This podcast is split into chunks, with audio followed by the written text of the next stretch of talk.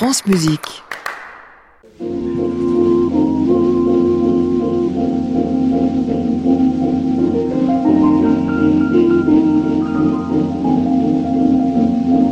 Tout le jour, toute la nuit, rien que toi, toujours, toujours, j'en suis ébloui.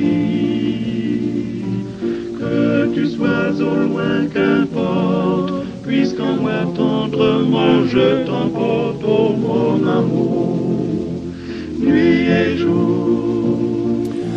Bonsoir à tous et bienvenue dans le Classic Club sur France Musique. Ravi de vous retrouver en effet dans notre hôtel Bedford de 17 rue de l'Arcade où plein de monde est venu nous rejoindre ce soir. Faut dire, il y a eu une grande réunion d'associations Ravel ici même dans l'hôtel, dans les sous-sols ou à côté, je sais plus, euh, il y a quelques heures seulement. Alors ils sont tous venus pour euh, assister à l'émission d'aujourd'hui. Il faut dire que Manuel Cornero, qui sera mon invité pendant une heure entière jusqu'à 23 heures, connaît Ravel lui comme sa poche.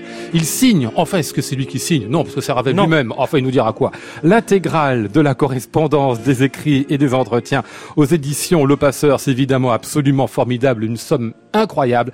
On en parle ensemble pendant une heure donc. Bienvenue à tous dans le Classic Club.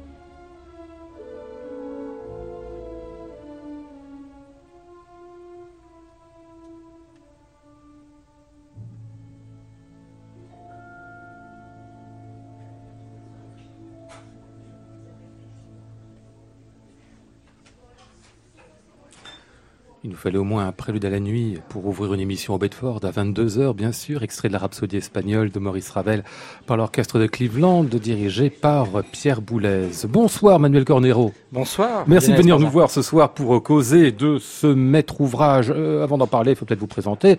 Professeur agrégé, docteur en littérature espagnole, chercheur, président fondateur de l'association Les Amis de Maurice Ravel, qui avait donc l'une de ses réunions ce soir pour présenter ce livre et quelques autres choses encore dont on parlera dans le cours de cette émission. Ça fait combien de temps que vous travaillez à la, à l'intégrale de la correspondance de Ravel? Depuis toujours. Toujours Non, non, pas depuis ma naissance. Il y avait un début au moins. Alors, euh, de, je dirais depuis 23-24 ans. Donc j'ai 47 ans. Donc euh, voilà, donc j'ai passé plus de la moitié de ma vie euh, à ce projet. Donc sachant que étant travaillant le jour, c'est sur tout mon temps libre. Donc le, le soir à l'heure espagnole, à l'heure ultra espagnole, Ah nuit blanche, vacances sacrifiées. Et puis au début, au tout début, euh, piano, pianissimo, puis euh, de plus en plus fortissimo, accelerando à la fin, les dernières années euh, euh, entièrement consacrées à l'ouvrage. Ouais. Euh, pour un ouvrage pareil, il faut un éditeur aussi, parce que c'est quand même 1776 Absolument. pages. Euh, c'est de l'argent aussi de faire un truc comme Oui, ça. Il oui, faut arriver oui. à avoir, comme on dit, l'air insolite. C'était facile de trouver le passeur pour Ah, faire ça Écoutez, oui et non. C'est-à-dire au départ, donc quand voilà, donc c'est 23-24 ans, sachant que la première dizaine d'années, disons, j'ai amassé les documents. Ouais. Et je me disais, mais il y, a- bien un jour où les chercheurs spécialisés de Maurice Ravel vont publier cet ensemble. Et puis je vois qu'ils le font pas. Je les contacte et je comprends qu'ils ne vont pas faire le faire le livre. Et donc du coup, là, ben, je, je dis, il y a vraiment une, une lacune absolument Ouais. incroyable dans l'histoire de la musique, donc il faut absolument le faire. Donc là, je contacte un certain nombre d'é- d'éditeurs, de grands éditeurs. Donc soit il y a des réponses négatives, soit il n'y a pas de réponse du tout, ou alors il y a des réponses un peu bizarres où on veut amputer euh, l'ensemble, ne pas tout mettre. ah ouais. Donc évidemment, ben, je me suis pas engagé dans cette voie. Vous Et vouliez vraiment l'intégrale qui est tout. voilà, vraiment l'intégrale. D'autant scientifique, plus, hein, vrai. vrai- absolument, d'autant plus qu'il fallait absolument aussi intégrer euh, pour la pour les dernières années de la vie de Maurice Ravel. Mhm. Donc un éditeur ne voulait absolument pas qu'il y ait d'autres textes que ceux de Maurice Ravel. Or, dans le cas de Maurice Ravel, c'est absolument indispensable. Pourquoi? Parce que les dernières années, il a- cette maladie neurologique Ouais. absolument terrible. Et donc, si on ne publie pas les lettres de ses amis qui l'accompagnent pendant ses voyages, qui, qui donnent des informations à son sujet, eh bien, on, on passe à côté de quelque chose. Donc, on, il nous manque les dernières années de sa vie, puisque sur la dernière, sur les 5-6 dernières années, on a très très peu de documents. C'est peut-être une vingtaine de documents. Donc, il fallait absolument compléter par d'autres choses. Et là, dès la première rencontre, donc Marcel Marnat me met en contact avec Jean-Yves Clément. L'éditeur, donc chez, le, chez le passeur. Et voilà, éditeur, vice-président du passeur éditeur. Donc on sympathise immédiatement, mais dès la première rencontre, en cinq minutes, on, on signait pratiquement. Enfin, je veux dire, 15 jours après, on signait le contrat. C'est absolument extraordinaire. Et en plus, avec ce que j'ai adoré avec eux, c'est le, le- le- comment dire, un projet éditorial de fond. C'est-à-dire, j'ai eu en quelque sorte carte blanche pour penser un ouvrage particulièrement original par rapport à toutes les autres éditions de correspondance qui avaient été faites. Alors, euh, originalité, entre autres, il y en a plusieurs. Hein. Sur ces 2700 documents, c'est essentiellement en effet des courriers de Maurice Ravel ou de ses amis ou de sa famille à Maurice Ravel. Quelques autres courriers aussi qui ne sont euh, pas directement, je dirais, où Ravel n'est pas l'un des deux protagonistes euh, du courrier pour Oui. éclairer en quelque sorte d'autres aspects Exactement. de l'œuvre de sa réception. Voilà, donc il y a, il y a donc, il y a donc, euh, on va dire, euh, à peu près 1900 lettres de Maurice Ravel, 1900 correspondances. Il y a aussi des télégrammes, hein, Oui, des cartes oui, oui. postales, euh, des documents un peu plus courts. Euh, il y a donc 300 lettres à Maurice Ravel, ce qui est très peu, mais c'est ce que j'ai pu retrouver. Donc voilà, mais là, là, ça pose la question des, des archives du compositeur, qui, Qui qui sont est une question complexe. aujourd'hui Euh, pas vraiment. Donc Pas il y a une partie qui est disponible à la, à la Bibliothèque nationale suite à un dépôt des musées nationaux en 1975, mais beaucoup d'autres documents nous manquent. Et puis donc euh, 360 euh, extraits de correspondance entre tierces personnes. Alors c'est souvent des extraits, parfois l'intégralité de correspondance. Euh, à chaque fois que ça parle vraiment exclusivement de Maurice Ravel. Et là, pourquoi? Parce que ça permet de combler des lacunes dans la correspondance de Maurice Ravel. Il y a des, il y a des pans de correspondance entiers qui nous manquent. Euh, je sais pas, par exemple, on n'a pas les correspondances, on a zéro correspondance de Maurice Ravel à Ida Weinstein, on en a zéro à Pierre Monteux, qui est quand même un, un très proche ami et quelqu'un qui a, qui a beaucoup dirigé ses œuvres. Donc ça, ce serait très précieux pour le chercheur. Un certain nombre de correspondances à d'autres chefs d'orchestre nous manquent, à d'autres interprètes.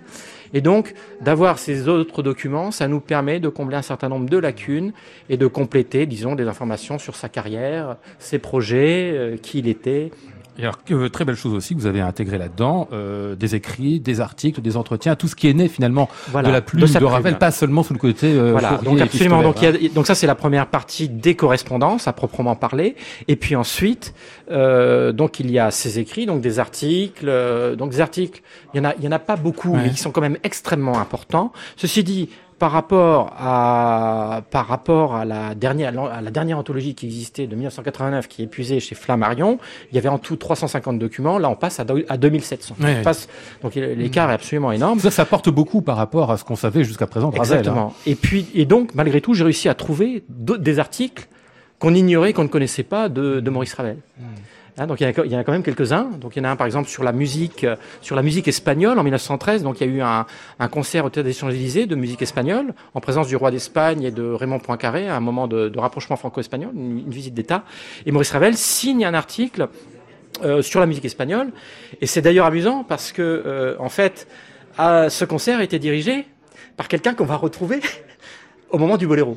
Puisqu'en fait, le, le, le, le- le chef qui dirigeait était Arbos, Enrique Fernandez Arbos, le compositeur, qui est la personne ayant l'exclusivité des droits d'or- d'orchestrer Albéniz. Et en 28, vous, bon, l'anecdote est célèbre, il pique une colère, euh, se dit, euh, disant à Joaquin Nin, mais qui est donc cet Arbos? Mais en fait, il le connaissait très bien. Euh, il l'avait il croisé en 1913. Ce que l'article montre. Voilà. On va revenir sur cette correspondance avec vous, Manuel Cornero. On va écouter évidemment beaucoup de musique de Ravel tout au long de cette émission. Voici ici le dernier mouvement de la sonatine sous les doigts de Philippe Entremont.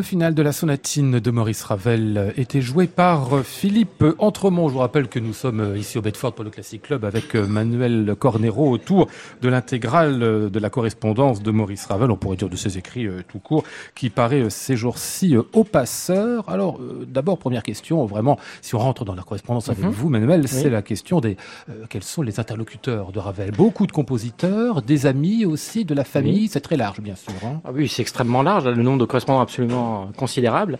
Euh, D'ailleurs, dans le livre, à la fin, j'ai tenu à indiquer les, à reproduire tous les noms qu'il y avait dans les carnets d'adresses, afin aussi de montrer que voilà qu'il y avait encore d'autres pistes à explorer éventuellement. Donc c'est c'est vraiment très vaste. Donc en, première position, donc on a un certain nombre d'amis proches qui Mhm. sont euh, alors des camarades de conservatoire, donc comme euh, Lucien Garban par exemple. Ouais. Euh, Qui était ce Lucien Garban? C'est vrai, On le voit apparaître tout le temps. alors Lucien Garban est un ami très proche, ils se connaissent depuis le, le conservatoire. Il avait aussi un frère musicien qui est, qui est beaucoup moins connu. Voilà. Et donc ils, ils se connaissent vraiment de, bah, des années d'études au conservatoire. Et puis en fait, il va, Maurice Ravel va lui trouver un emploi aux éditions Durand et euh, comme correcteur de. Et en fait, ça va être son correcteur attitré aux Ah, éditions Durand. Donc en fait, c'est vraiment un, un très proche collaborateur. Euh, pour euh, pour euh, voilà pour, pour aider à l'amélioration des, des partitions de, de Maurice Ravel. Donc il y a Ah. énormément d'échanges. Et un nom qui apparaît plusieurs fois avec des prénoms Ouais. différents, Godebski ou Alors- Godebska, c'est les fameux de... Voilà, donc de. Godevska pour les femmes et Godevski pour, Ouais. pour les hommes. Donc, donc là, ce sont des amis particulièrement proches, donc liés à la fameuse Missia, la célèbre égérie de nombreux peintres. Euh, et donc, euh, il y a Sipa Godevski, qui est le, le demi-frère de Missia, euh, son épouse euh, Ida Godebska, et, les- et leurs enfants Jean et Mimi, qui sont les... euh, donc les, les dédicataires de Ma Mère Loi. Hein, c'est pour euh, c'est pour eux que Maurice Ravel commence à écrire d'abord Ma Mère Loi en septembre 1908. Donc il y a une première pièce, la pavane de, de Ma Mère Loi, qui est composée, et puis ensuite euh, euh, ensuite les autres pièces seront composées en 1910 pour le concert inaugural de la, la Société musicale indépendante. Alors ce qui est marrant, c'est qu'on pourrait dire il y a les correspondances professionnelles, les correspondances privées, mais en fait elles sont liées. On a l'impression que les amis de Ravel sont ceux avec lesquels il travaille et vice-versa. T'as une impression que j'ai eu en lisant moi Oui, absolument. Oui, oui, alors c'est- assez amusant puisque effectivement, les, les, les, quand on voit les correspondances de bon, je pense à certains chefs d'orchestre, donc je pense par exemple à à Philippe Gobert qui Ouais. était un, donc, euh, grand chef d'orchestre au conservatoire puis à l'opéra. Euh, dans les correspondances, il y a une euh, comment dire, il y a une il y a une familiarité et puis un grand sens de l'humour. Donc euh, donc il y a une lettre absolument délicieuse où Maurice Ravel parle de ces deux concertos. Il parle du concerto à une patte, donc le concerto le concerto pour la main gauche, et puis le concerto à deux pattes, le concerto en sol, puisqu'en fait il a il a il a il faisait la composition euh, Ah oui, en ensemble. simultané, Eh oui, hein, oui, donc il passait de l'une à l'autre euh, pendant un certain temps. Donc c'est assez voilà. Donc effectivement il y a ce Ces rapports-là avec les. ouais, ouais. Et- et- et- tous ces amis sont finalement des musiciens ou des gens qui ont qui ont Non, non, ah, à la non, non, musique absolument pas. Non, non, non, ça, non, non, non, non, non.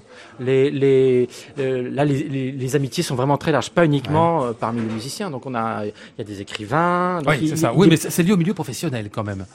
Toujours. On a l'impression Ah. que sa vie est totalement prise finalement par ça, parce que Oui, mais les ça Godevski, que- mais les Godevski, ce sont des mélomanes, mais ce Oui. sont pas, ce sont pas des musiciens professionnels. Donc il y a c'est quand même un certain nombre d'amis euh, qui ne sont pas des musiciens professionnels. On a, Mais par exemple, vous dites le il, y en a- exemple, il y en a une ou un, je Oui. ne sais plus lequel c'est dans la famille, qu'à un moment il l'envoie, enfin je sais pas s'il l'envoie, mais qui assiste à un concert et qui lui rapporte ce qu'il a entendu. Un concert de- d'œuvres de, Ravel euh, auquel Ravel ne pouvait pas être manifestement. Euh, attendez, je, je vois pas, je vois pas que vous faites Non, pour, pour, pour lire le, le, le- fait qu'en fait tous les gens auxquels il écrit, c'est des gens avec lesquels il y a un rapport qui est lié finalement au professionnel, à la musique, et qui, qui dont on se rend compte à peu près l'essentiel de son existence. Euh, pas, pas- pas forcément. Je, je pense par exemple, il y, a, il y a plusieurs correspondances à des. euh, euh, Il y, a y les correspondances à la, à la à Georgette Marnold, qui est la fille d'un critique du critique musical du Mercure de France. Et c'est et une correspondance qui est absolument extraordinaire, extrêmement amicale, Mhm. et où la, la musique est présente, mais c'est en même temps une correspondance extrêmement amicale. Donc Mhm. tout, ne tourne pas forcément autour de la musique. Ouais, Il y a correspondance amoureuse. Moi j'ai cherché, mais j'ai pas trouvé. Ah, vous, pourriez toujours chercher, vous pourriez chercher longtemps, vous ne trouveriez pas, ça, hein. puisque Maurice Ravel, comme vous le savez, euh, écrit ceci dans une lettre. Alors justement, c'est à, la, à la première épouse d'Alfredo Casella, qui était un autre, un autre ami euh, à l'époque du conservatoire. Et, et au moment du divorce, il dit ceci La morale, c'est celle que je pratique et que je suis décidé à continuer. Nous ne sommes pas faits pour nous marier. Nous autres artistes, nous sommes rarement normaux et notre vie l'est encore moins. Ouais, ça dit un petit peu tout. Voilà. On va laisser danser la valse. euh.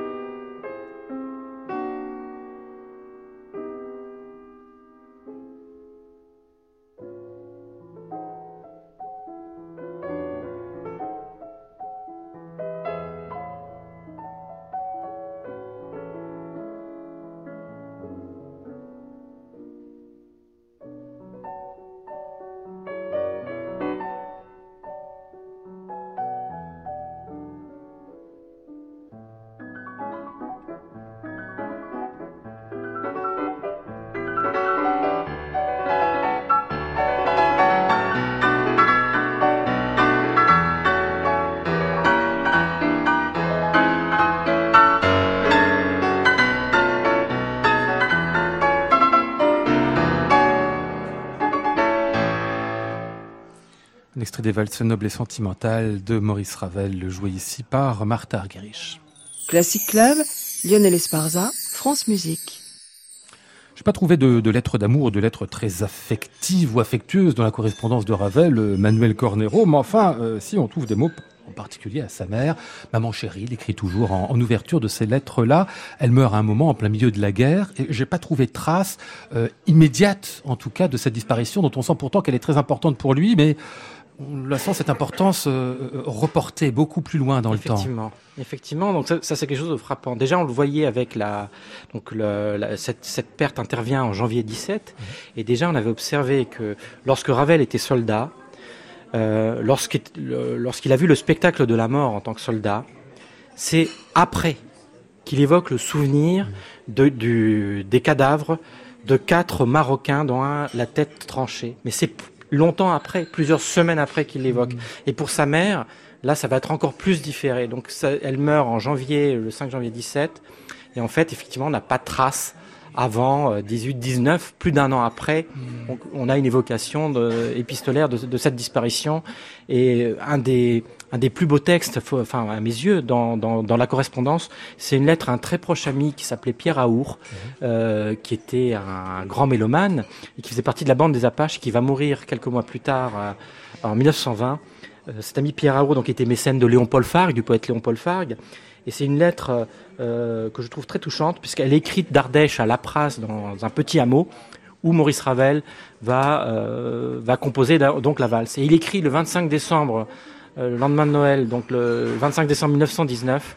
Et là, c'est assez touchant, puisqu'il évoque en fait, euh, il, il, dit qu'il ne se rendait pas compte que c'était Noël. Mmh. Et il se remémore tous les Noëls d'avant 14, les Noëls avec sa mère. Je, je l'ai sous les yeux. Euh, et d'ailleurs, il, il dit pas quand il dit elle que c'est sa mère, mais je songe tout le temps au temps où je travaillais à Paris ou ailleurs, et qu'elle était là, à côté de moi, ne faisant pas le moindre bruit, attendant, et trouvant sûrement le moment où elle pourrait rompre le silence. Ça continue comme ça. On ne sait pas qui est elle. C'est au, moment, au bout d'un moment qu'on se rend compte que c'était c'est de sa mère voilà, dont il parle. Absolument. Oui, oui, il ne dit même pas, il ne dit même pas maman. C'est ouais. toujours elle, effectivement, dans, dans toutes ses lettres. On a toujours dit qu'il était pudique, Ravel, on s'en rend compte aussi dans sa correspondance, et ce livre peu en fait. Hein. Ah, tout de même, tout de même. Mmh. Tout de même, bah, précisément, vous voyez par exemple, vous dites qu'il est pudique et qu'il se livre peu, dans cette même lettre, mmh. ne dit-il pas à ses amis très proches, Pierre et Pierrette Aour, euh, euh, je fais des vœux pour que vous continuiez à vous aimer bien, parce qu'il n'y a que cela qui compte. Il n'y a que l'amour qui compte. Ouais. Excusez-moi, mais il est certes pudique, mais vous trouverez tout au, tout au long de, de, de, de cette correspondance et aussi dans les entretiens. Ouais. Hein, ça, c'est extrêmement important, l'interaction entre les lettres et les entretiens, un certain nombre d'aveux tout de même. Mmh. Euh, alors, il faut les lire chercher, entre les lignes, c'est ça. Et puis, il faut lire entre les lignes. Ouais. Et il faut d'autant plus lire entre les lignes que chez Maurice Ravel, en permanence, il y a une dose d'humour, un mmh. humour pince sans rire, et on ne sait jamais trop si ce qu'il dit, il le pense vraiment, s'il y a une boutade derrière ou pas. Donc il faut savoir vraiment lire entre les lignes. Mmh. Mais je pense qu'il y a vraiment énormément de choses qu'on peut trouver des aveux tout au long de, de, de l'ouvrage. Alors vous évoquiez la guerre tout, euh, tout à l'heure, il en parle de la guerre, il y a des lettres en particulier en 1916. Il nous donne euh, au détour d'une lettre le nom de sa camionnette, celle qui le qui conduit. Adélaïde, elle Adélaïde. a un nom. C'est un petit clin d'œil à la, évidemment à Adélaïde ou le langage des fleurs, donc l'orchestration ah. de, des valses nobles et sentimentales. Ah d'accord. Ah, oui, j'avais pas fait le rapprochement. C'est un petit clin d'œil à une de ses œuvres. Donc les, tous les soldats donnaient des, c'était en général les camionnettes c'était le nom de, de leurs petites amies, mais les Maurice Ravel c'est voilà un petit clin d'œil. Et comme vous le disiez tout à l'heure, en effet, les événements importants, peut-être ils sont un peu reportés, mais il raconte son quotidien quand même, et entre autres à sa, à sa marraine de guerre, dont vous avez entendu parler, mais là, du coup, on la voit, elle est, elle est là, Fer, Madame Fernand Dreyfus. Madame Fernand Dreyfus. Donc, en effet, donc c'est, en fait, c'est un peu un, c'est un peu une plaisanterie, puisqu'il lui-même a sa mère, donc ouais. sa marraine de guerre, c'est la mère du, du, du compositeur, d'un de, de ses amis et élèves, qui est Roland Manuel, et en fait, donc, euh, elle va se charger en fait d'envoyer euh, des colis alimentaires, de voilà, des, des, des, des, euh, des épiceries de luxe mmh, parisiennes. Mmh. Et, et, voilà, et, et, lui va partager ça. Il va raconter comment il partage ses, la langoustine ou le, des, du homard avec les camarades de Chambray. Donc, pas ça, de tranchée, parce qu'il n'a pas fait la tranchée lui, en revanche. Hein, non. Mais ceci dit, il, il, n'en a, il a pas été loin des tranchées. Oui. Il était quand même à 10 Il raconte au moment d'ailleurs qu'il prend, enfin, il prend pas des éclats d'obus, mais il sent le la, la poudre et puis euh, la Ah, chaleur et tout ça. il a- oui, il- oui. il a quand même, euh, il a, il a quand même vu la, la- la guerre de près Oui, et oui, puis ça bombardait tout près. Il, il s'est retrouvé à 10 km de Verdun. Hmm. Et c'est pas une blague, mais le, le 1er avril 1916, Maurice Ravel entre dans Verdun, entre dans la Ah citadelle de Verdun. Donc il a une mission là, alors que la citadelle est abandonnée. Hein, et, euh, donc il raconte ce qu'il ce y a vécu euh, lors de cette mission. Alors une œuvre de guerre qui pour moi en tout cas était une œuvre de guerre pour Ravel jusqu'à présent, mais je pense que c'est pas tout à fait le cas en réalité. C'est le tombeau de Couperin. On va entendre ici la, la forlane et on développera juste après.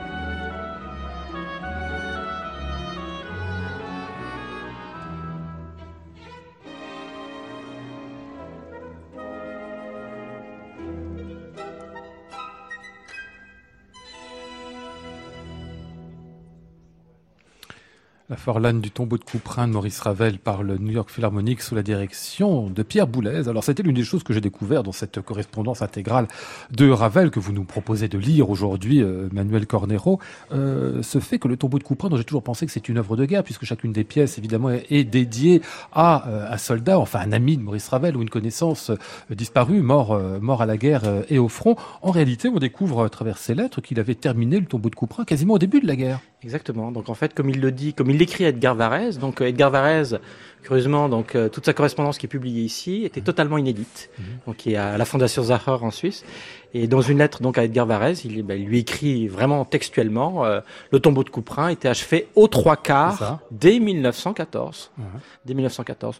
Alors, ce qui ne veut pas dire que la touche finale euh, au cours de l'été 1917, c'est en Normandie, donc euh, chez son ancienne marraine de guerre, Madame Dreyfus, donc la mère de, de Roland Manuel, n'a pas été important, mais c'était quand même aux trois quarts achevé dès 14. donc ça change un petit peu le regard. Ben, c'est ça, on voit en général comme une œuvre funèbre. Elle le devient parce qu'il y a eu la guerre, mais elle ne l'était pas initialement. Ça change quand même un peu la perspective. Et puis par ailleurs, il y aurait dû y avoir peut-être une pièce euh, supplémentaire, mhm. puisque Maurice Ravel euh, a toujours raconté, il le raconte euh, dans ses interviews, y compris dans les années 20, hein, donc il va en Espagne en 1924, il raconte à la presse espagnole des anecdotes de, de, la guerre, et notamment cette anecdote de, de la fauvette indifférente. Donc il a été particulièrement surpris de voir, euh, alors que la canonnade euh, continuait, euh, un oiseau indifférent au combat qui continuait de chanter. Ah alors parce que il a noté le chant, c'est ça? Il a noté le chant ah et il l'envoie en cadeau de mariage à, à, son ami Roland Manuel, à son ami élève, et puis en, en, plaisantant, voilà, vous l'adapterez pour orgue, ceci, cela. Enfin, c'est. Il plaisante beaucoup, en effet, mais cette petite touche, on s'en rend pas toujours bien compte. Hein.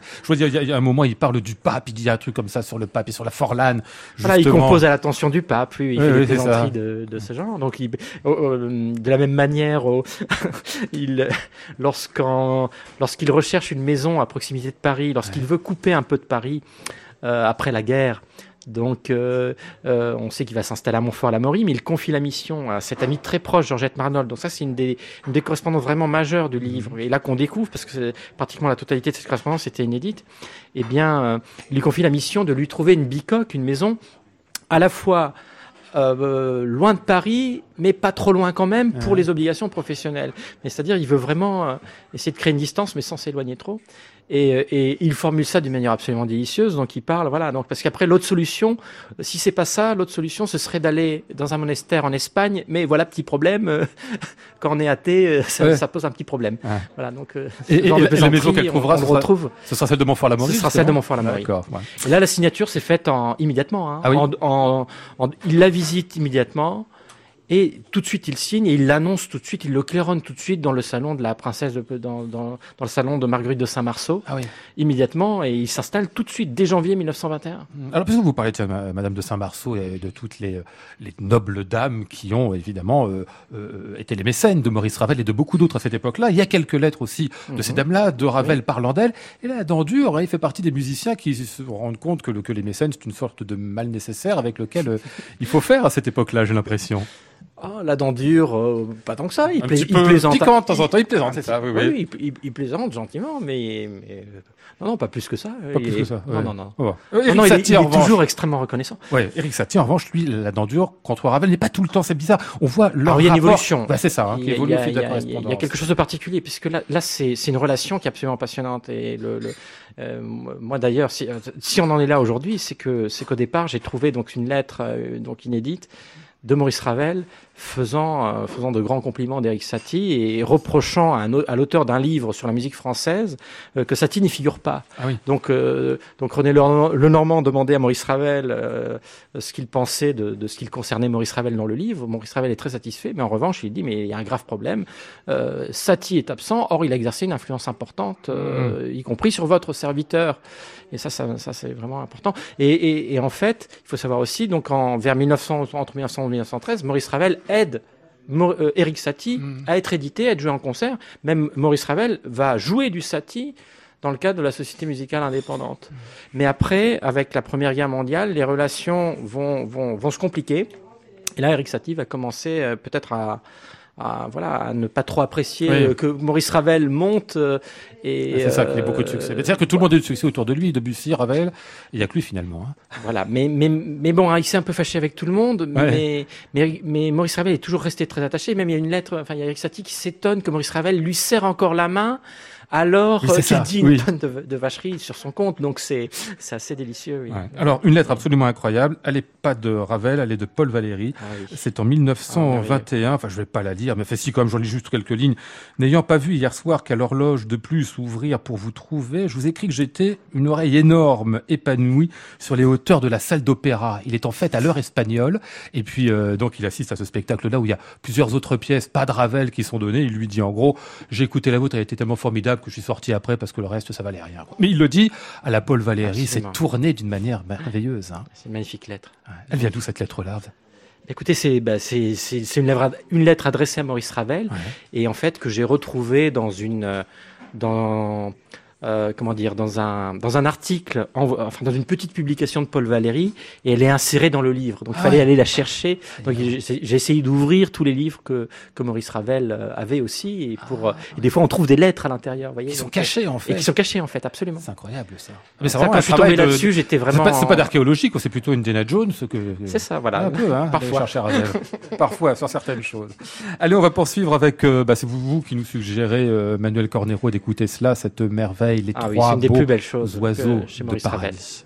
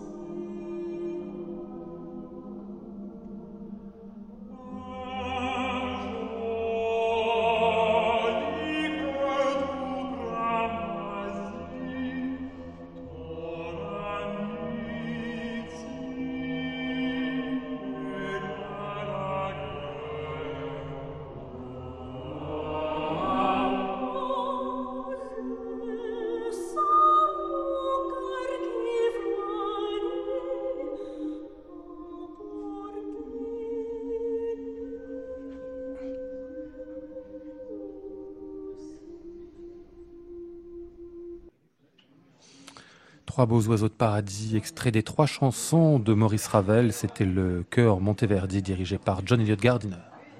Classic Club, Lionel Esparza, France Musique.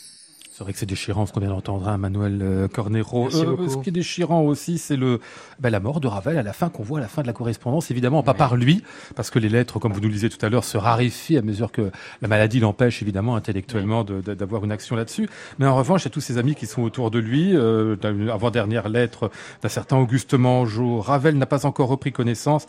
Ce qui paraît-il est normal, mais il vit et c'est, dit Monsieur Vincent, un très bon signe. Et puis euh, quasiment quelques quelques heures, enfin quelques jours plus tard, une autre lettre de Madame Françoise Meyer.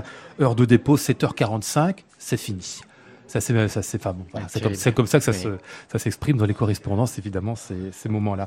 Euh, Qu'est-ce qu'on va retenir encore? Oh bah plein de choses. Là, je salue puisqu'il est vigné de s'asseoir à côté de moi, Jean-Yves Clément. Et, euh, Bonsoir. bonsoir. euh, Ami du Classic Club et éditeur de ce livre-là. C'est pas pour ça d'ailleurs hein, oui. qu'on en parle ce soir, mais accessoirement C'est ça. merci, En général, moi je fais pas parler les éditeurs, hein, parce que Oui. non. Mais mais vous c'est un peu spécial. Moi, je suis pas quoi. seulement éditeur, donc pas seulement avez éditeur, Voilà. Puis vous êtes venu en plus, vous êtes là. Exactement, euh, avec mon auteur, euh, aussi fou que Ravel. Qu'est-ce qui vous a plu dans cette correspondance? Qu'est-ce que vous avez retenu? Qu'est-ce que vous avez lu qui vous a Ah, mais tout. changer et, sur mais- Ravel. Mais, mais tout, et l'idée de se pencher comme ça sur une époque aussi, avec euh, toute sa culture en, en vie, c'est, c'est un morceau d'histoire que nous a Ouais. repêché euh, Manuel. C'est une tentative folle. Et puis cette réhabilitation d'un grand génie, quand même. Quand on pense que 80% de tout, de tout cela est inédit, c'est tout à fait incroyable. Donc c'est justice est faite à Ravel quand même, qui a été en plus spolié pour d'autres raisons. Donc voilà. Ce qui m'a plu, par exemple, entre autres détails, vous, parliez de la mort de Ravel, la nécrologie de Prokofiev, Oui, qui ah oui, absolument, inédite, tout à fait. Ah oui, un oui, grand oui. moment du livre, Oui, oui. un morceau de Et c'est ferveur. là-dessus que vous terminez en plus. Et, hein. d- c'est ça, et oui. d'humilité, d'un génie à l'égard d'un autre, c'est absolument splendide. Et Prokofiev était aussi un homme splendide comme Ravel. Mais, mais euh, comment résumer un livre de 1800 pages? C'est vraiment un, monument texte- pour l'histoire que nous a Ce fait texte, ce texte de Prokofiev, absolument Manuel. magnifique, il est traduit pour la première fois en français intégralement ça. dans ce livre. Et C'est vraiment au lendemain de la mort de, de Ravel. Exactement, traduit du russe euh, spécialement. Alors parmi les textes de Ravel lui-même, parce que vous évoquez, vous avez raison, les autres aspects Oui. de ce livre, pas seulement la correspondance, Oui. Mes souvenirs d'enfants paresseux. Alors ça, c'est paru dans la Petite Gironde en 1931, où il raconte en effet ce que d'autres disent, son frère en particulier, que euh, sa mère, en fait, lui donnait des sous pour qu'il travaille le- sa musique, parce que sans ça, il travaillait pas. Hein. Et alors j'ai noté un truc quand même absolument incroyable dans ce, dans ce texte-là. Euh, Il dit, Ravel lui-même, le plus beau traité de composition, à mon avis, celui qui a eu en tout cas la plus grande influence sur moi, c'est la genèse d'un poème euh, d'Edgar Poe. Mallarmé a eu beau prétendre qu'il n'y avait là qu'une mystification. Je reste persuadé qu'Edgar Poe a bien composé son poème Le Corbeau, ainsi qu'il l'a indiqué. Alors, le c'est intéressant, c'est que c'est euh, c'est une sorte de modèle en, en poésie et en littérature, Le Corbeau d'Edgar Allan Poe, qui a dit après, donc la Genèse, en effet, dans Parle ici Ravel, qu'il l'avait composé de manière rationnelle, avec une certaine idée de ce qu'il fallait euh, euh, exprimer et puis faire sentir au lecteur du poème pour sortir du romantisme totalement et dire on est l'art, c'est quelque chose de rationnel. Et c'est marrant que Ravel le revendique comme ça, Manuel. Ah, c'est absolument extraordinaire. Et puis, euh, ce qui est touchant aussi, c'est la, la, la première chose. Donc, cette la revendication de cette esthétique de Poe et puis aussi de Baudelaire par sa traduction, euh, c'est une constante tout au long de, de, de, de sa vie. Et la première chose que fait Maurice Ravel en débarquant à New York, donc début janvier 1928, c'est il demande à ce qu'on le conduise à la maison d'Edgar Poe dans le Bronx. C'est la première chose qu'il fait en arrivant. Et, et ça c'est émouvant. Donc je suis allé la visiter spécialement Ah il, y a, il y a quelques années. Elle est toujours Et là où il y a un elle est toujours là. Ah bon Alors, en fait, elle a été déplacée. euh, c'est la même maison. Elle a juste. euh, il y a, il y a eu un fou. Il y a, un- bon, il y a un passionné qui l'a qui l'a sauvegardée. On l'a juste déplacée euh, de quelques centaines de mètres pour construire d'autres bâtisses, mais elle est là intacte. Et on a un monsieur tout à fait passionné qui fait visiter la maison. Hmm. elle est Mais toute petite. hein, c'est vraiment. C'est un lieu assez pathétique en fait. Mais mais mais il est venu là. Ah ouais. Euh, Jean-Yves. Euh, Oui, c'est ce mélange justement de rationnel et de surnaturel, je dirais, qui me semble définir l'art de Ravel comme Poe et Baudelaire et qui lui donne tout, tout son mystère. C'est un être qui semble comme ça superficiel, mais comme disait Nietzsche, des Grecs euh, par profondeur. Et en fait, il y a une dimension tragique chez lui tout le temps. Et ce qui me frappe dans ses œuvres, c'est qu'il y a toujours ce moment justement où le tragique, comme dans le mouvement lent du, du concerto célèbre en sol, on a l'impression que tout va bien aller. Et ce moment où le tragique affleure par-dessus tout. Et puis, puis ça, re- ça retombe, mais et c'est extraordinaire. En même temps, avec la pudeur, toute la discrétion, voilà, qui me fait penser aussi à Frédéric Chopin qu'on pourrait évoquer parce que je pense que c'est, le compositeur qui l'admirait le plus. On n'est pas venu euh, la penser aujourd'hui. Ceci étant, vous avez raison. Hein. moi, il en parle justement Non, quand bah il parle oui, de et- guerre en et- 1916. Et le texte sur la barcarolle, et etc. ça, oui, donc, Bien sûr. Là, en pleine guerre, effectivement, là, dans, dans ce château près de Verdun, à 10 km de Verdun, dans, dans un hôpital militaire, la première chose qu'il voit, il aperçoit dans le vestibule un, un piano, Hmm. un piano Erard, sa marque préférée. Et, euh, et il s'y met spontanément et il joue du, du Chopin. Et disant que c'est c'est sans doute l'une des musiques qu'il préfère. C'est la même oreille. C'est parmi les oreilles avec Mozart les plus fines de l'histoire de la musique, je pense. Il y a, il y a une filiation euh, Chopin-Ravel qui, est- qui, qui est évidente. Et Debussy aussi, c'est ce qui les réunit en fait. On va écouter ici, si vous voulez bien, un extrait de L'enfant et les sortilèges. C'est le duo des chats, post-rossinien, ou euh, pour le moins très poste.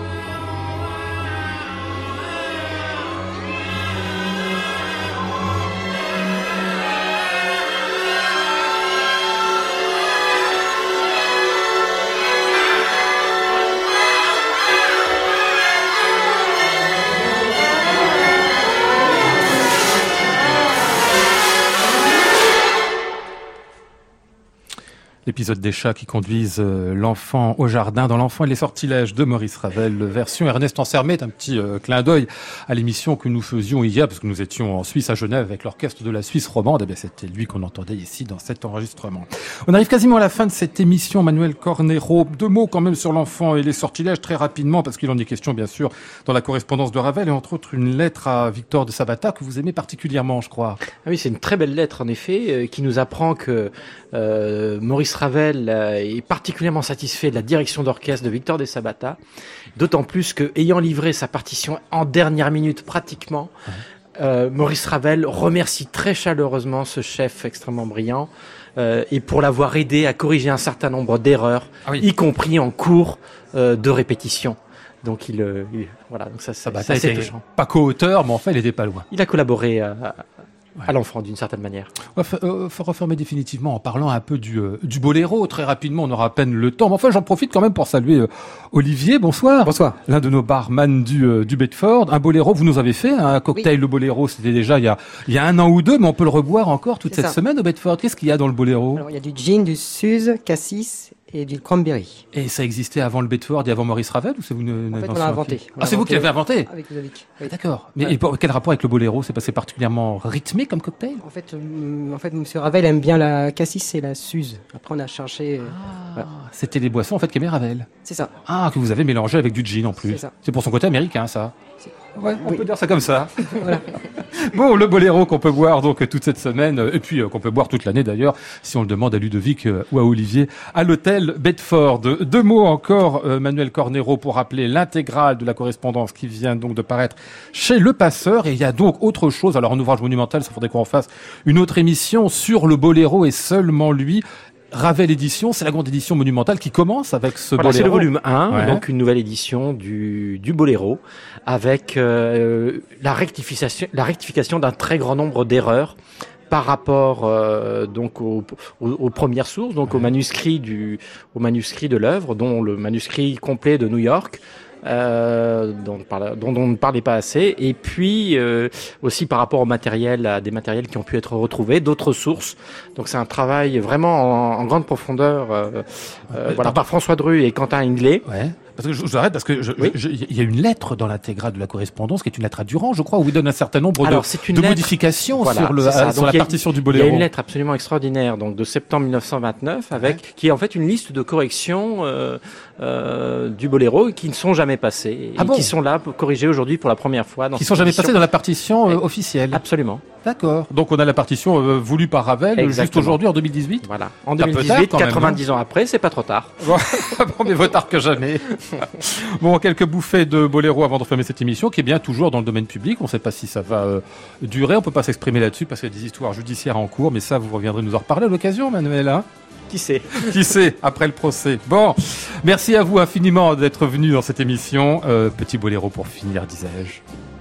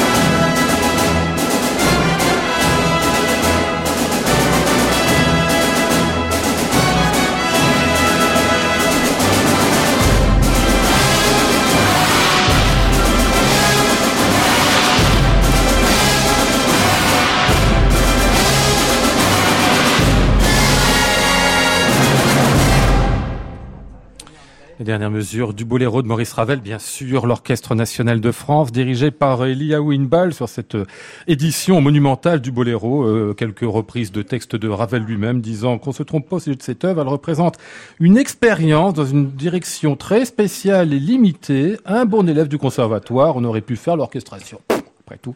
Voilà, comme ça. Euh, plein d'autres choses à voir, bien sûr, dans cette édition. Donc, cornaqué, si j'ose dire, par vous, Manuel Cornero. Merci encore de votre visite. Merci beaucoup.